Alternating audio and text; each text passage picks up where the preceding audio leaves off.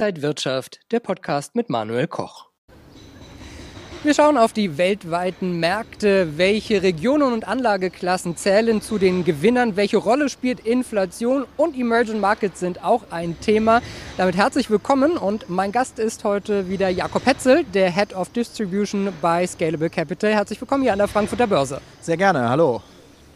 Wenn wir auf den DAX gucken, da gab es schon wieder einen Rekord hoch, dann ging es wieder runter. Wie stehen denn die Märkte aktuell da? Ja, es war allgemein, sage ich mal, etwas ruhiger als in den Vormonaten, auch mal mit zum Teil Korrekturen, mit Verlusten.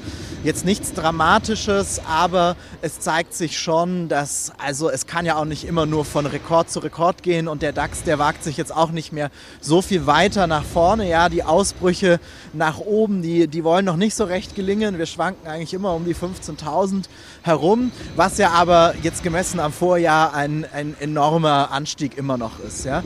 Darüber hinaus muss man sagen, in den USA und auch in Europa die Berichtssaison eigentlich weitestgehend durch. Für Q1 80 Prozent der Unternehmen haben ihre ähm, Ergebnisse geliefert und das ist ähm, überdurchschnittlich positiv hinsichtlich Umsatz und Gewinn verlaufen. Das hat auch gestützt. In den USA haben wir 100 Tage Joe Biden im Amt, der ja, wesentlich ruhiger agiert als sein Vorgänger. Darüber sind, glaube ich, alle froh. Es läuft ähm, ja, sehr geräuschlos ab, geht viele Themen an, die liegen geblieben sind. Das ist so der, der grobe Überblick, denke ich. Welche Regionen und Anlageklassen zählen zu den Gewinnern? Ja, also zu den Verlierern, vielleicht fangen wir mal so an, ja, auch mit Inflation, wovon ja, glaube ich, auch noch die Rede sein wird in Zukunft über längere Zeiträume, zinssensitive ähm, Risikoanlagen, US-Nasdaq-Werte äh, beispielsweise, deutliche Korrektur, also weiter gefallen als ähm, als der breitere S&P 500. In Europa britische Aktien, ja, also wir können zwar ein bisschen davon sprechen, dass das, dass das Thema Pandemie eigentlich abgehakt wird, aber es zeigt sich schon, dass die Engländer sehr gut vorankommen. Da eigentlich englische Aktien relativ gut gelaufen.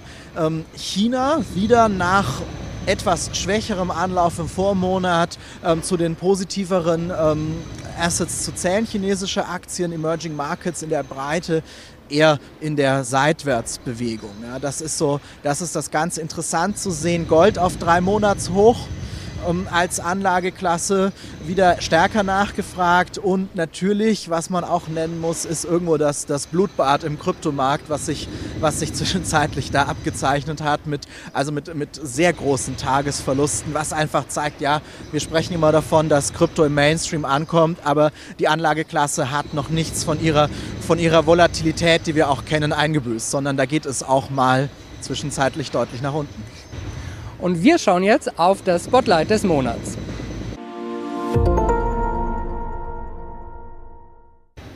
Und beim Spotlight, da geht es um Inflation, auch äh, in allen Schlagzeilen gewesen. Welche Rolle spielt denn die Inflation? Ja, Inflation ist ein Thema, was über das alle reden, was aber viele, glaube ich, gar nicht ganz umreißen, was das eigentlich bedeutet. Ist auch ein Thema, was enorm emotional diskutiert wird. Also gerade in einem Land wie Deutschland, in dem selbst der Finanzminister das Sparbuch als beste Anlage propagiert, ist das einfach ein Thema von, von enormer Sprengkraft, von dem die Leute auch Angst haben. Ja, man kennt noch die, die historischen Bilder mit den Schubkarren, bei denen die Leute ihren Lohn abgeholt haben in, zu Zeiten der Hyperinflation. Ja. Was hat jetzt die Inflation in der kürzeren Vergangenheit bedeutet?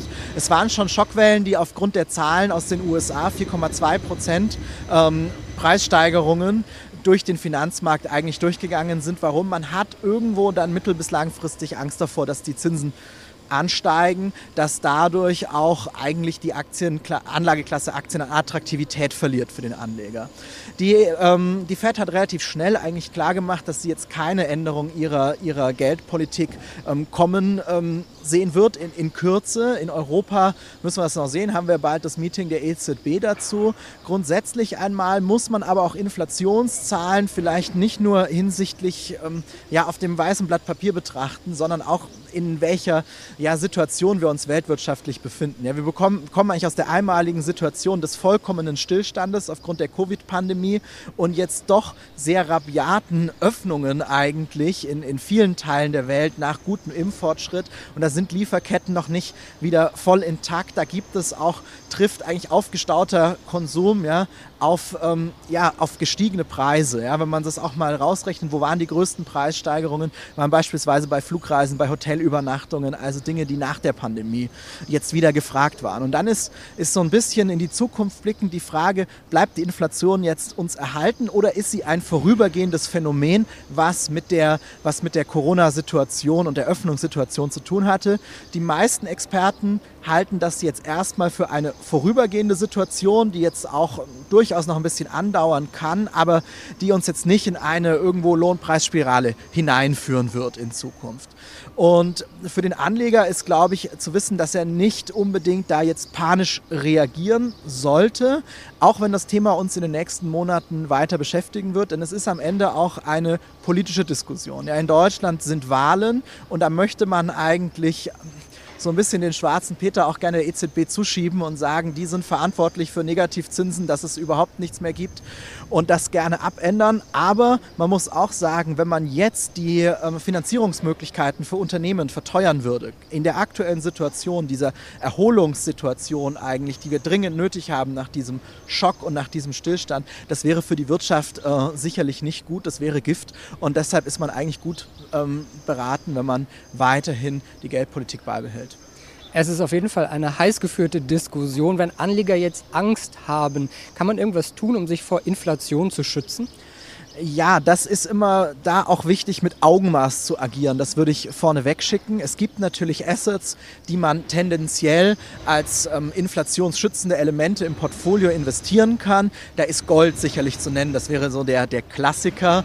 Eigentlich haben wir ja auch schon gesehen, jetzt mit dem angestiegenen Goldpreis, dass da irgendwo wieder ein bisschen Nachfrage aufkommt. Kann man mit äh, ETCs ins Portfolio legen oder sich natürlich physisch kaufen. Tendenziell profitieren auch Rohstoffe. Ja, tendenziell gibt keine 1 zu 1 Gleichung von Inflation. Aber äh, ich hatte das gesagt, was meine ich mit Augenmaß? Man sollte jetzt nicht versuchen, sich da komplett zu verrennen und nur vermeintlichen Inflationsschutz aufzubauen und sich damit ganz andere Risiken wie erhöhte Volatilität, wenn wir über Rohstoffe sprechen, ins Portfolio hineinzuholen.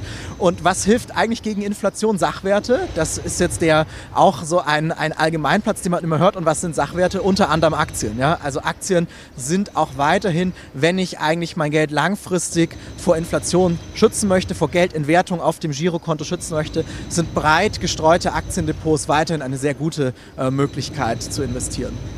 Wir schauen jetzt auf den Index des Monats.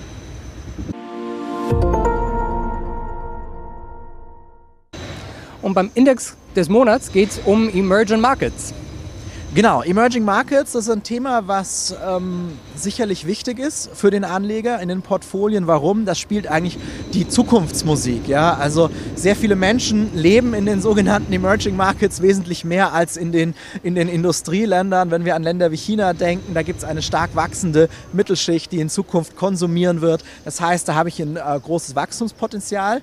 Und gleichzeitig wird es in vielen Depots noch etwas stiefmütterlich behandelt, da viele Anleger denken, auch wenn sie Sie beispielsweise einen MSCI World kaufen, haben Sie die ganze Welt abgedeckt. Das ist äh, nicht der Fall, sondern das sind nur die Industrieländer, die 27 Schwellenländer, die sind dann nicht mit dabei. Und deshalb ist es eigentlich auch sinnvoll, darüber nachzudenken, das dem Portfolio mit hinzuzufügen. Und welche ETFs gibt es in dem Bereich? Ja, auch hier ist die Auswahl wie so oft in der ETF-Welt relativ groß. Wir unterscheiden eigentlich zunächst mal auf Indexebene da ähm, verschiedene Konstruktionen. Es gibt einmal die, die MSCI Emerging Markets Benchmark. Das sind die 27 wichtigsten ähm, Schwellenländer, die eben hier zusammengefasst werden. Dazu gibt es noch eine IMI dazu, in MSCI Emerging Markets, IMI Investable Markets Index. Hier ist es noch breiter gefasst. Hier habe ich auch Small Caps aus den, aus den Emerging Markets mit dabei. Und daneben gibt es auch noch von FTSE, vom Konkurrenten zu MSCI, auch eine, eine Emerging Markets Benchmark. Die unterscheiden sich ähm, nicht so sehr, aber dann doch wieder in, in Details. Ja. Weitestgehend gleich. Beide, sowohl MSCI als auch FTSE mit starken Gewichten in Asien. Das ist irgendwie auch der Wirtschaftsentwicklung geschuldet über die letzten zehn Jahre, dass natürlich China hier sehr stark vertreten ist in beiden Indexkonstruktionen. Aber beispielsweise Südkorea wird von FTSE nicht mehr als ähm, Schwellenland betrachtet, als Emerging Market, sondern zu den Industrieländern gezählt. Das habe ich dann in dem Index nicht dabei. Deshalb sollte ich als Anleger auch darauf achten, wenn ich verschiedene Index Anbieter im Portfolio mische miteinander, dass das eigentlich keine gute Idee ist, denn sonst investiere ich vielleicht teilweise Länder doppelt oder gar nicht und das sollte man vermeiden. sagt Jakob Hetzel, der Head of Distribution bei Scalable Capital. Vielen Dank für diese Einblicke und Ihnen, liebe Zuschauer, vielen Dank fürs Interesse. Bleiben Sie gesund und munter. Bis zum nächsten Mal. Alles Gute. Und wenn euch diese Sendung gefallen hat, dann abonniert gerne den Podcast von Inside Wirtschaft und gebt uns ein Like.